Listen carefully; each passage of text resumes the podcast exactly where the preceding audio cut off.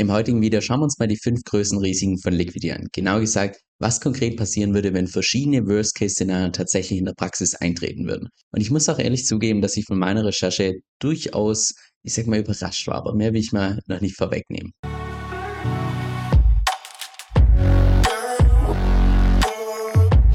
Also ganz kurzer Background zum heutigen Video. Mittlerweile habe ich persönlich mehr als 50% von meinem Portfolio in Ether und auf Liquidity.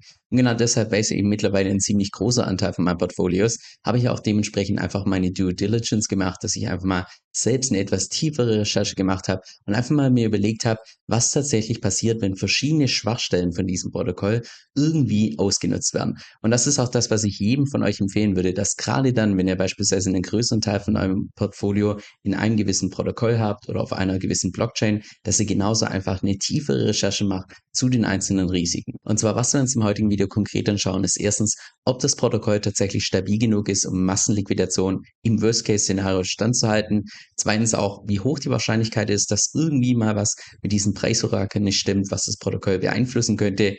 Drittens auch, welche potenziellen Risiken dazukommen könnten, falls Liquidity irgendwann mal wechselt auf Layer 2 oder beispielsweise mehrere Kollateraltypen akzeptiert. Und dann noch die letzten zwei Punkte, was tatsächlich passiert, falls ein Frontend mal tatsächlich ausfällt und wie es im Allgemeinen um das Smart Contract Risk steht. Das heißt, für jeden, der derzeit irgendwie Kapital auf Liquidity hat, aus meiner Sicht ein absolutes Pflichtvideo und ist im Prinzip auch die Zusammenfassung meiner mehrwöchigen Recherche. Also lasst uns auch direkt mit dem ersten Punkt starten und zwar einer der mit Abstand größten Vorteile von Liquidity im Vergleich zu Maker ist ja beispielsweise die Tatsache, dass bei Liquidity diese ganzen Liquidationen instant durchgeführt werden können über diesen Stability Pool, was im Prinzip dem Protokoll erlaubt, dass die einfach nicht so einen großen Sicherheitspuffer brauchen und deshalb auch Liquidity eine Überversicherungsgrenze von nur 110% anbieten kann und damit derzeit der absolute Marktführer ist unter allen Borrowing-Protokollen.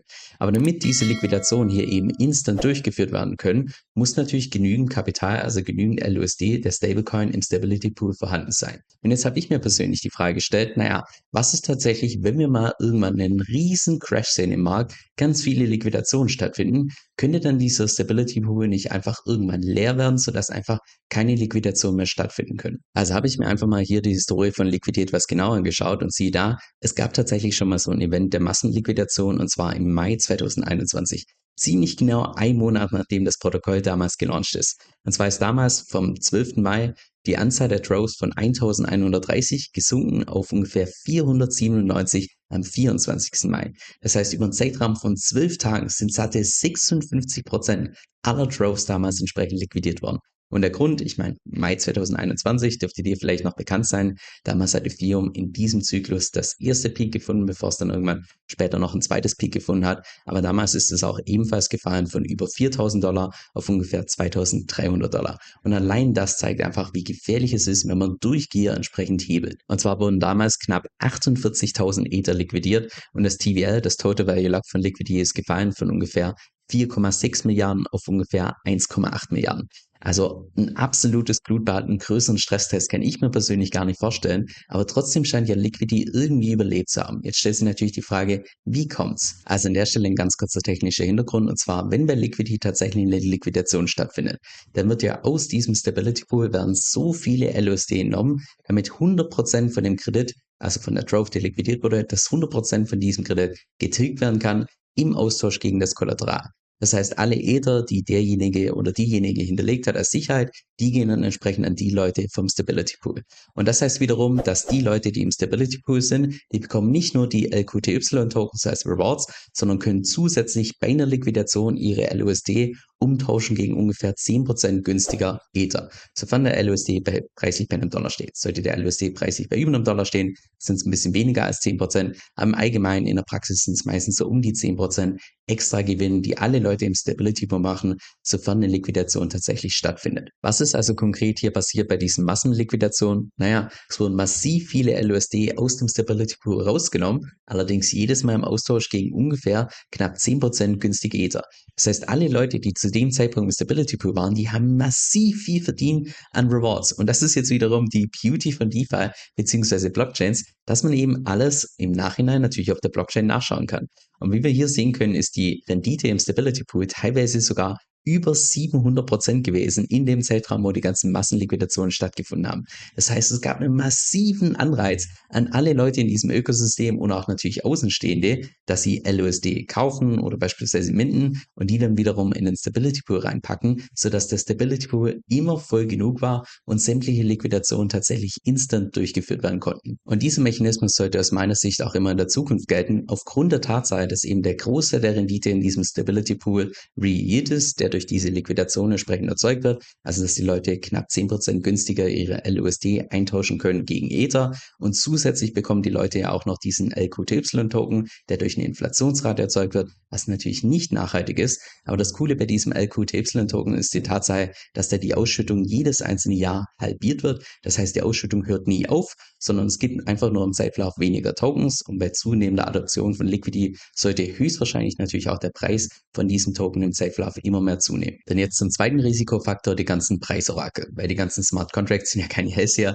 die müssen ja irgendwer wissen, wie hoch der Etherpreis ist, weil ohne diesen Etherpreis können die ganzen Smart Contracts dementsprechend natürlich auch keine Collateral Ratio ausrechnen. Und ohne Collateral Ratio wissen sie nicht, wann eine Liquidation stattfinden kann. Und ohne Liquidation gibt es natürlich das Risiko, dass das gesamte System irgendwann mal unterkollateralisiert ist, das heißt nicht ausreichend gedeckt. Und das wäre natürlich der absolute Supergar und genau deshalb bezieht Liquidity seine ganzen Preise von externen Preisorakeln. Und Preisorakel im Allgemeinen sind bei Borrowing-Protokollen der mit Abstand größte Angriffsfaktor. Und das haben wir auch in der Vergangenheit zuhauf gesehen, wie jetzt beispielsweise hier bei Compound, als im Jahr 2020 jemand den DAI-Preis manipuliert hat, also im Prinzip den Preis vom Kredit nach oben manipuliert hat, sodass in Summe Liquidationen stattgefunden haben mit über 100 Millionen Dollar, weil der Preis von DAI kurzfristig bei einem Preis war von 1,30 Dollar.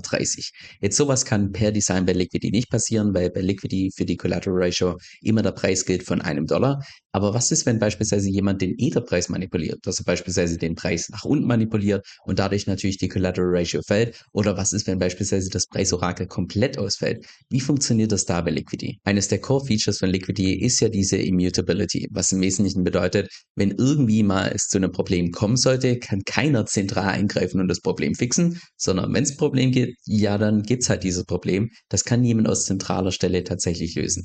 Und genau deshalb hat auch Liquidity bei ihrem Design von den Preis Preisorakeln das so gemacht, dass sie in Summe zwei verschiedene Preisorakel benutzen. Und zwar primär Chainlink und sekundär Teller. Und Teller wird im Prinzip nur benutzt, falls Chainlink tatsächlich nicht funktionieren sollte. Und zwar funktioniert das so, dass wenn die Smart Contracts den Preis von Ether brauchen, dass dann automatisch beide Preisorakel abgefragt werden. Was dann der Fall ist, wenn beispielsweise Ether preislich um plus minus 0,5% schwankt oder nach spätestens drei Stunden. Sollte jetzt allerdings beispielsweise Chainlink innerhalb von vier Stunden keinen Preis geben, dann nimmt der Smart Contract automatisch den Preis von Teller was by the way auch in der Vergangenheit schon vorgekommen ist, aufgrund der Tatsache, dass in der Vergangenheit Chainlink zu gewissen Zeiten manchmal einfach überlastet war. Mittlerweile ist es allerdings so, dass sie einen Teil outgesourced haben, ein Teil off-chain funktioniert. Das heißt, mittlerweile sind die deutlich skalierbarer. Mittlerweile ist es super unwahrscheinlich, dass ja zu irgendeinem Zeitpunkt tatsächlich noch der Preis von Teller genommen wird. Sollte jetzt beispielsweise jemand den Preis von Chainlink tatsächlich manipulieren und der Preis weicht stark ab von dem Preis von Teller, dann ist es so, dass der Smart Contract ebenfalls den Preis nimmt von Teller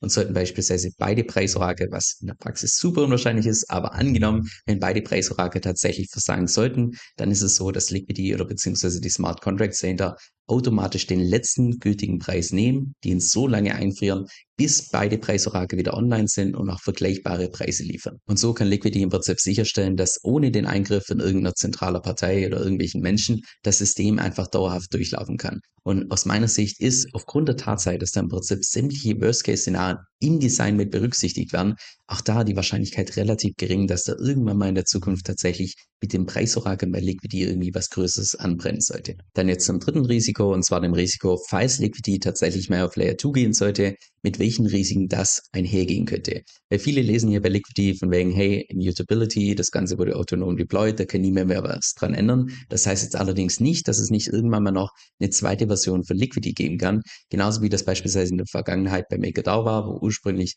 DAI nur gedeckt war mit Ether. Danach gab es allerdings einen Migrationsprozess auf die neue Version und bei der neuen Version war es dann so, dass DAI auch gedeckt wurde durch einfach verschiedene Kollateraltypen. Genau so einen Migration Process könnt ihr auch beispielsweise hier bei Liquidity kommen, wo dann gesagt wird, hey, Version 1 war nur auf Layer 1, Jetzt gibt es allerdings eine Migration auf die Version 2 und bei Version Nummer 2 gibt es beispielsweise verschiedene Layer, unterschiedliche Kollateraltypen und so weiter und so fort. Jetzt Stand heute ist Liquidity nur auf Layer 1 verfügbar, allerdings ist momentan Layer 2 immer mehr im Kommen und so langsam kristallisiert sich ja einfach raus, welches die potenziell Big Player im Layer 2 Space werden. Von daher ist natürlich die Frage naheliegend, ob nicht das Team irgendwann mal tatsächlich sagt, hey, wir bringen jetzt Liquidity tatsächlich auf Layer 2.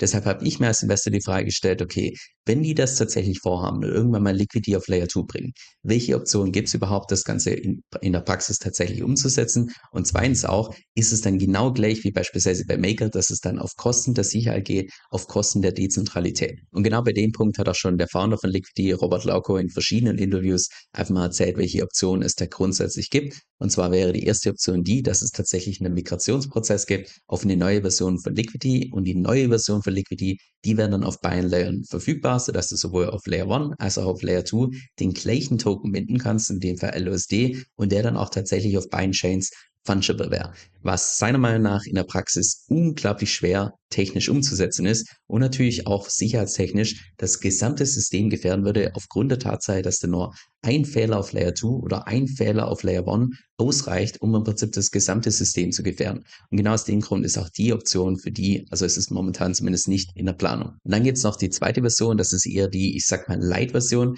sodass im Prinzip Leute auf Layer 2 einen Kredit anfragen können, also nicht so wie bei Layer 1, dass der Kredit sofort aufgenommen wird, sondern auf Layer 2, dass sie einen Kredit anfragen und dann die ganzen Anfragen gepoolt werden und irgendwann, wenn einfach der Pool groß genug ist, voll genug ist, dass dann auf Layer 1 entsprechend ein Kredit genommen wird und dieser Kredit auf Layer 2 gebridged wird. Und so im Prinzip die ganzen Kosten, also die ganzen Gas Fees und so weiter, auf verschiedene Leute gesplittet werden, sodass dann auf Layer 2 einfach die ganzen Fees deutlich geringer sind. Und das bringt eben die Vorteile, dass es erstens deutlich günstiger ist, für die Leute dann über Layer 2 einen Kredit aufzunehmen. Zweitens ist da keinerlei Migration oder sonst was notwendig. Die bestehende Version auf Layer 1 kann eins zu eins so weiterlaufen. Und drittens, und das ist aus meiner Sicht der entscheidende Punkt, gefährdet das auch in keinster Weise das bestehende System. Weil was da im Prinzip passiert, ist nur, dass auf Layer 2 oder dass jetzt für Layer One nur ein neuer, ich sag mal, Nutzer dazukommt und sollte dieser neue Nutzer beispielsweise seinen Kredit nicht übermäßig oder nicht ausreichend decken, dann wird er entsprechend liquidiert. Also das wäre wahrscheinlich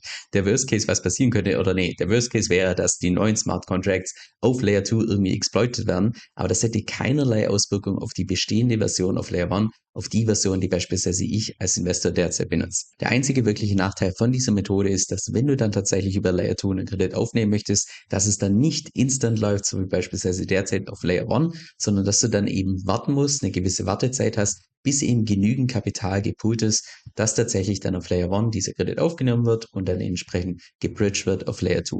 Aber außerhalb von dieser Wartezeit hast du eigentlich nur Vorteile. Du hast geringere Gebühren, du hast genau die gleichen Funktionen wie auch derzeit beispielsweise auf Layer 1. Und deshalb arbeitet auch, so wie ich das rausgehört habe aus dem Interview, derzeit Liquidity eher an dieser zweiten Option, dass es tatsächlich so dann indirekt möglich ist, auf Layer 2 einen Kredit bei Liquidity aufzunehmen. Dann das vierte potenzielle Risiko von Liquidity, und zwar ist es ja derzeit so, dass man einzig und allein Ether als Kollateral hinterlegen kann. Und da wurde schon mehrfach nachgefragt, auch von mir selbst, ob es denn irgendwann mal geplant ist, dass sie mehr Kollateraltypen irgendwann mal akzeptieren. Und sollte das der Fall sein, dann könnte das ja wiederum mit erhöhten Risiken einhergehen. Und auch da gibt es im Wesentlichen die genau gleichen zwei Optionen, die wir gerade schon durchgegangen sind bei Layer 2.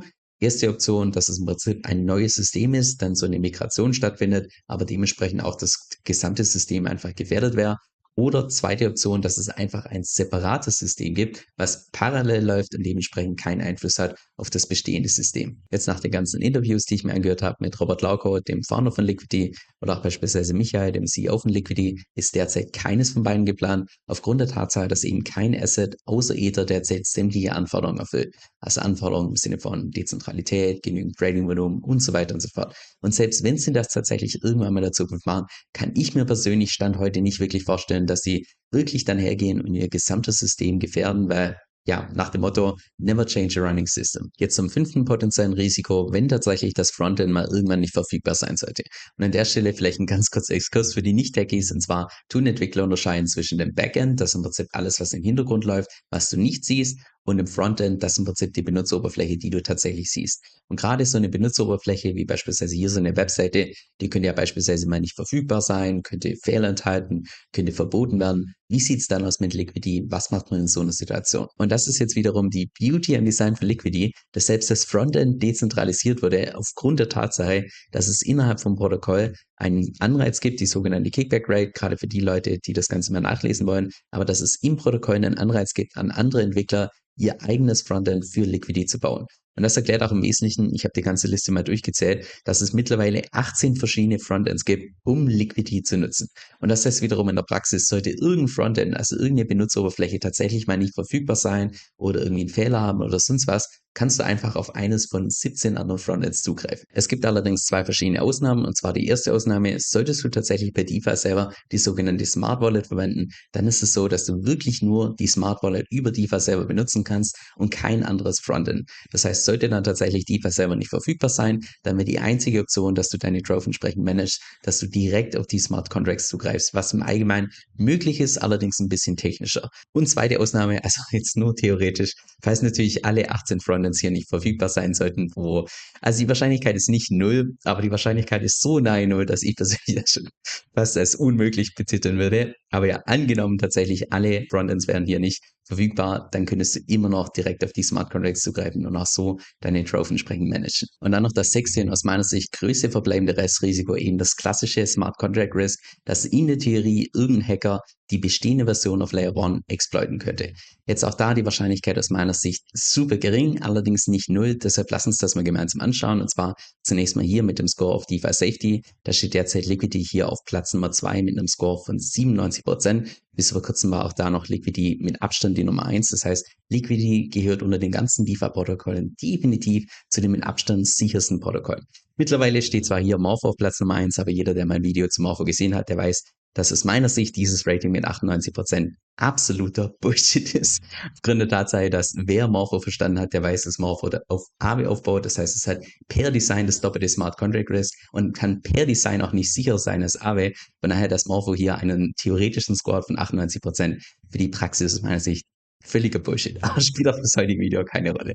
Und wenn wir uns jetzt noch das Track Record von Liquidity anschauen, Liquidity damals gestartet irgendwann mal im April 2021, das heißt jetzt ein Track Record von ungefähr zwei Jahren. Wir sehen auch, dass das TVL kurzfristig mal auf, ja, über vier Milliarden war. Mittlerweile ein TVL von ungefähr knapp eine Milliarde. Das heißt, es gibt einen extrem großen Anreiz für sämtliche Hacker, Liquidity tatsächlich zu exploiten. Und trotz diesem großen Anreiz ist derzeit nichts passiert. Und das ist genau das, was ich bei einem DeFi-Protokoll sehen möchte. Langer Track Record mit einem hohen TVL und es ist in der Vergangenheit einfach noch nie was passiert. Also das stimmt mich persönlich bei Liquidity unglaublich positiv. Jetzt mein persönliches Fazit. Wir haben ja gesehen, dass Liquidity schon in der Vergangenheit mit Massenliquidation klargekommen ist. Da können wir also schon mal einen Haken setzen. Auch dass irgendwann mal ein Problem existiert mit diesen Preisorakeln, kann ich mir persönlich nicht vorstellen. Aufgrund von diesem Fallback-Mechanismus, dass eben zwei verschiedene Preisorakel immer parallel im Prinzip benutzt werden, um die derzeitigen Preise von Ether festzustellen. Dann drittens, sollte tatsächlich mal eine Version für Liquidity auf Layer 2 verfügbar sein, wird es höchstwahrscheinlich so laufen, dass es keine zusätzlichen Risiken gibt